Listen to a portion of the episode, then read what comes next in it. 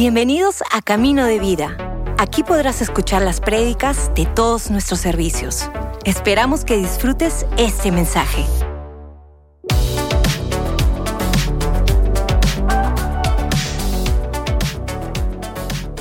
Muy buenos días iglesia.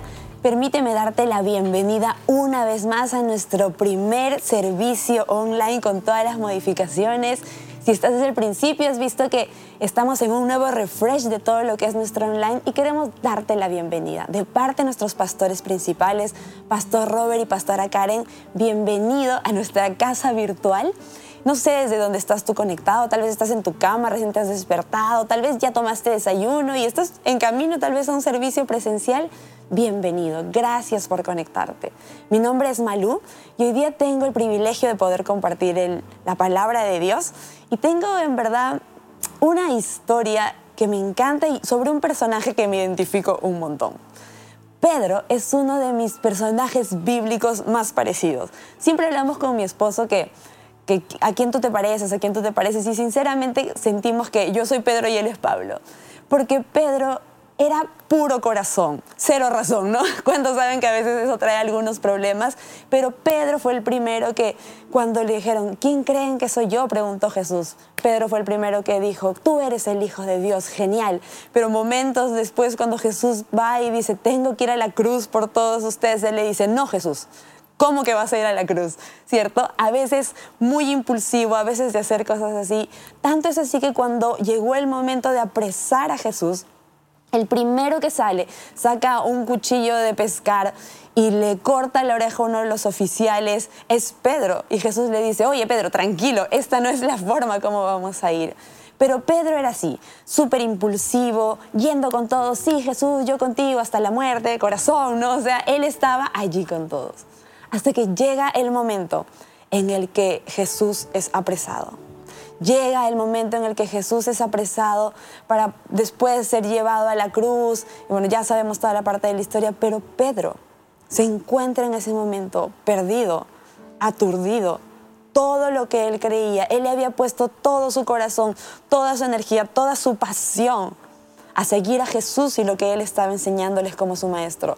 Todo se ve hecho añicos, todo está hecho trizas, su mundo es destruido una vez que vi a Jesús yendo hacia, hacia la parte donde el pueblo judío lo va a juzgar.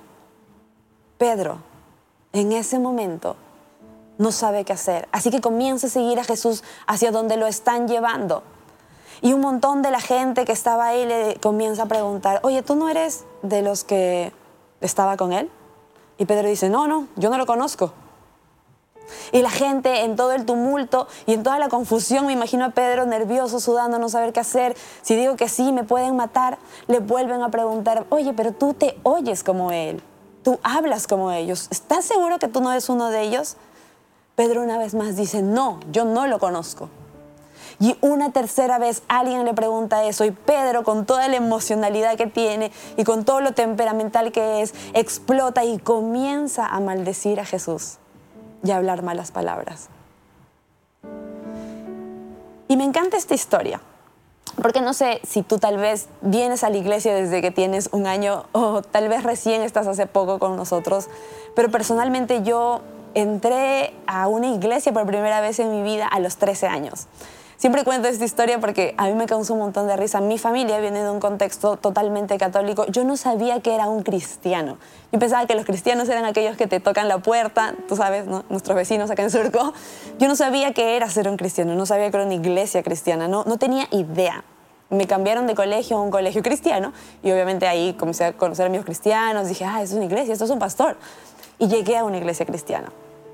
Iglesia bautista, sub, cantaba con mi corito, me iba a todos los retiros ahí espirituales, en todas las obras que siempre hay. Si tú vienes de, escuela dominical, sabes que todos hemos sido Esther, todos hemos sido Mardoqueo alguna vez en nuestras vidas, en todas las actuaciones, ¿cierto? Si tú eres de mi club aquí en Pon, como que sí, yo crecí en escuela dominical, gracias a Dios que ahora existe Kids, que es más divertido. Pero eso, estaba allí, estaba súper metida. Hasta que de pronto llegué a la universidad y dije, oh, Ricky Martin, vive la vida loca. Y comencé a descubrir cosas que no sabía y alejarme un montón como Pedro. ¿Y qué te parece si vamos juntos a leer Juan 21, desde el versículo 1 hasta el 7? Más tarde, y se refiere al más tarde, cuando Jesús ya había resucitado, Jesús se apareció nuevamente a los discípulos junto al mar de Galilea. Este es el relato de lo que sucedió. Varios de sus discípulos se encontraban allí. Simón Pedro, Tomás, al que apodaban el gemelo, Natanael de Caná de Galilea, los hijos de Zebedeo y otros dos discípulos. Simón Pedro dijo, vamos a pescar. Nosotros también vamos, dijeron los demás. Así que salieron de la barca, pero no pescaron nada en toda la noche. Y este es un Pedro, después de que Jesús había sido crucificado. Jesús ya había resucitado, él todavía no lo había visto. Era un Pedro que en su corazón lo único que tenía es todo lo que conocía se acaba de caer. Todo lo que le había dedicado mi vida, por lo que había dejado mi vida de ser pescador, se acaba de caer. Y no solamente eso, sino que yo negué al Señor tres veces, lo defraudé e incluso lo maldecí. Y como seres humanos casi siempre tendemos a eso, que cuando vemos que las cosas se desordenan o se caen, volvemos a lo que para nosotros era conocido, volvemos para atrás a nuestro pasado en vez de seguir avanzando. Y Pedro hace exactamente eso. Pedro, ¿qué sabía hacer? Él era un pescador. Antes de que Jesús lo llamara, él solo sabía pescar.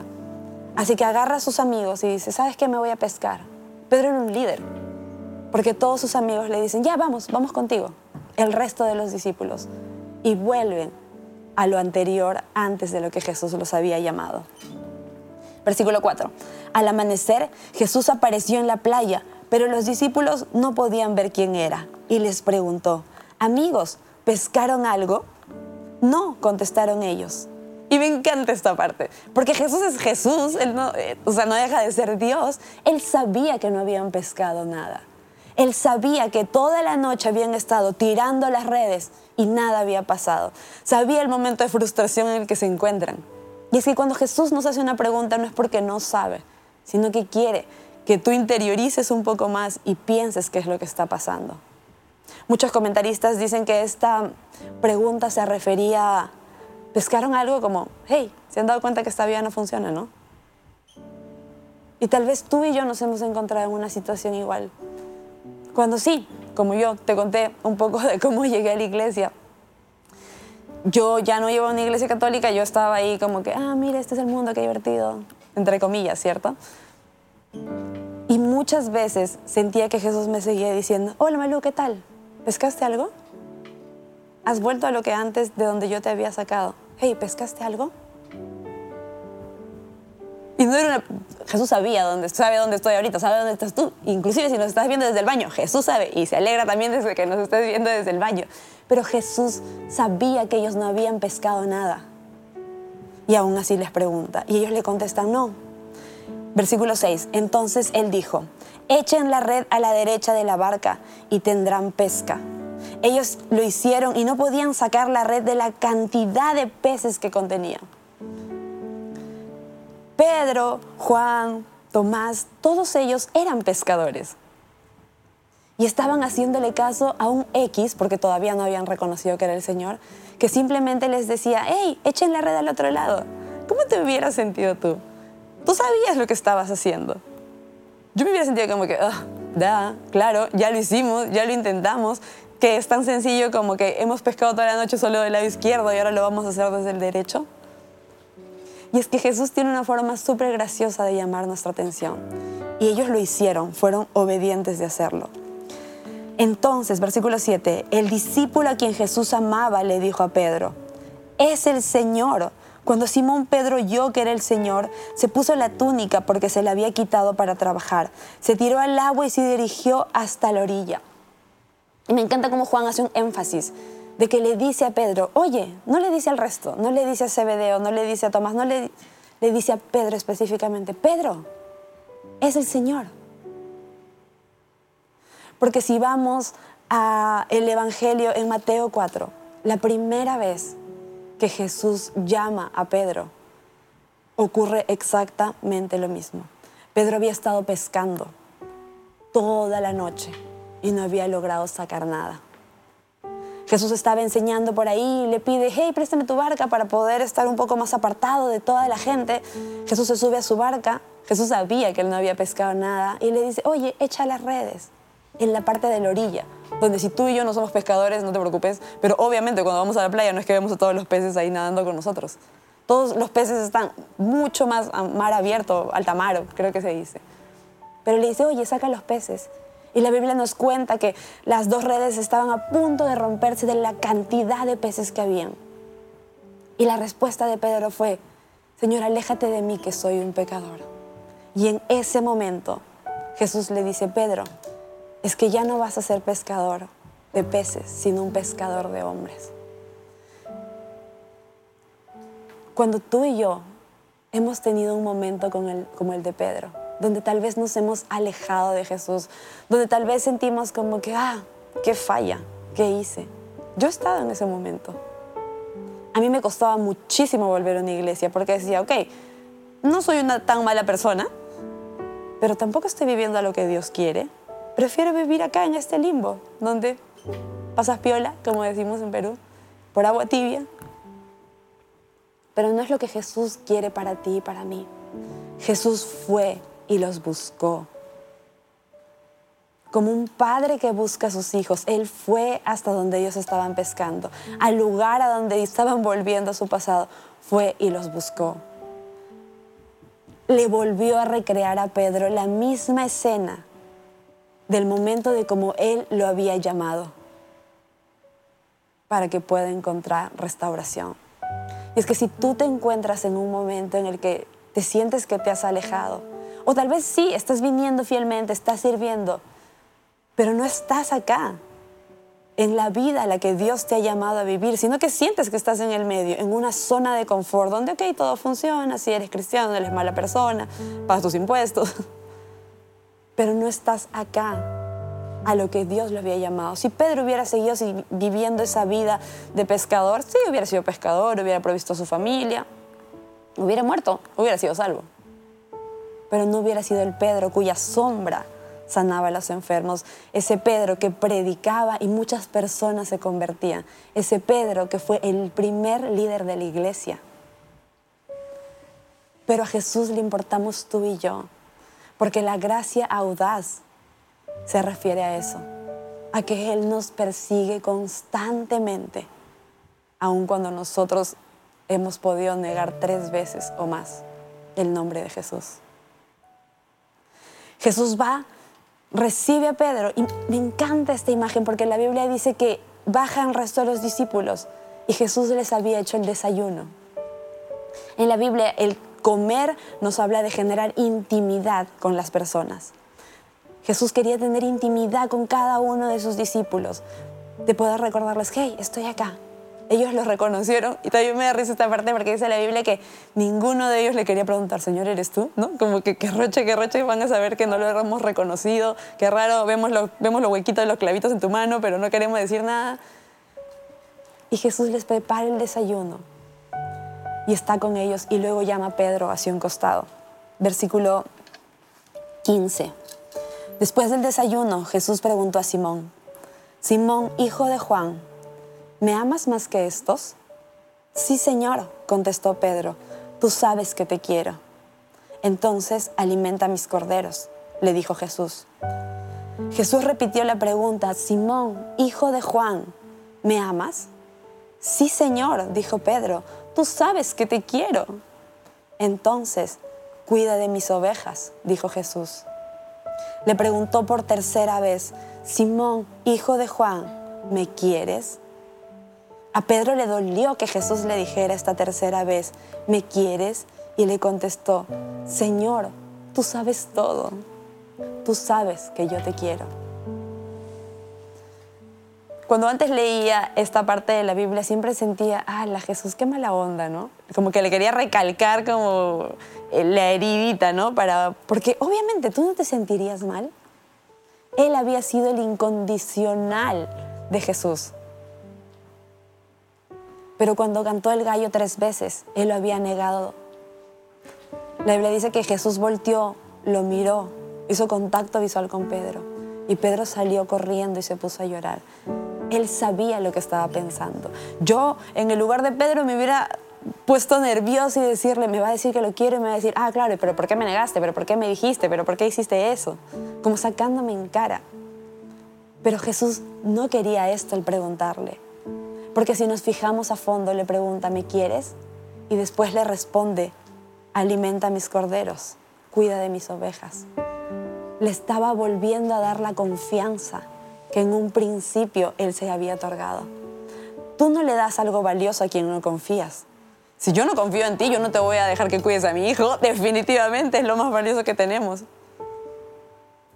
Jesús le estaba diciendo, ¿me quieres?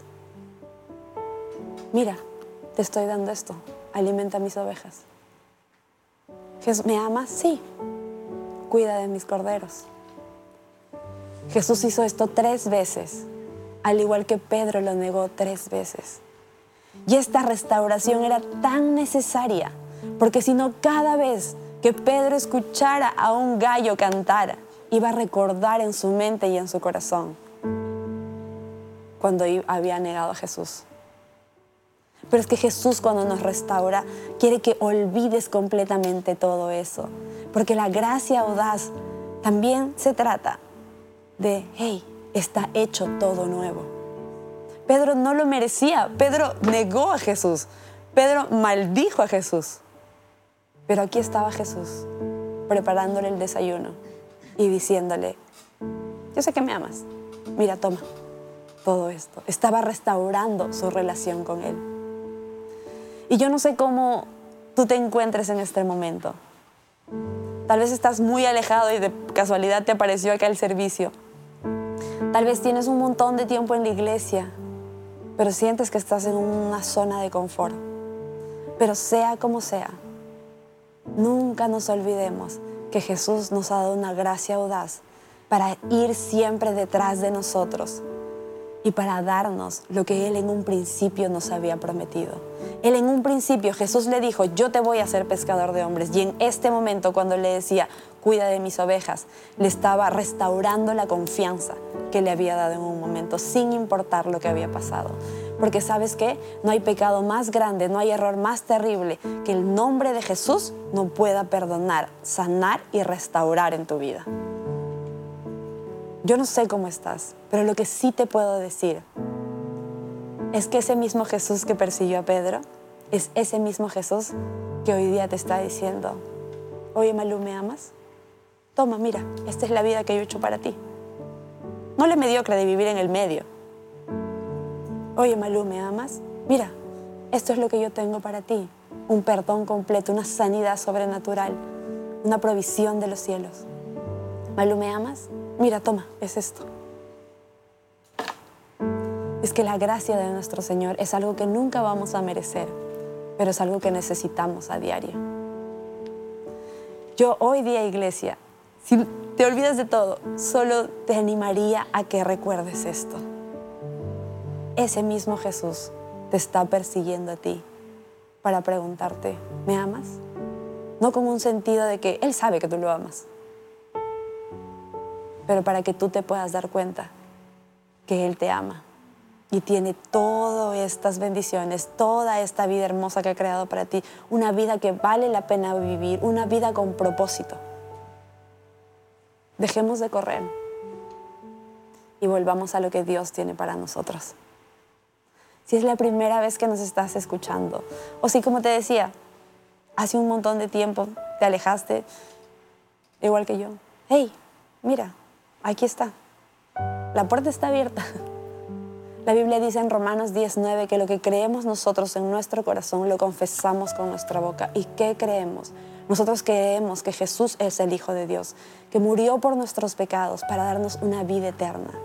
Y una vida eterna no solamente es que vayamos al cielo cuando ya no estemos en esta tierra, lo cual es genial, sino vivir una vida con propósito también en esta tierra.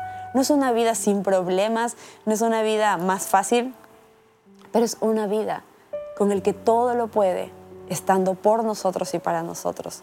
Una vida donde sabemos que Jesús siempre va a ser ese Jesús de acá. Que muchas veces vamos a ser Pedros nosotros, pero Jesús nunca se va a cansar de servirnos la mesa y de preguntarnos, hey, acá estoy, ¿me amas?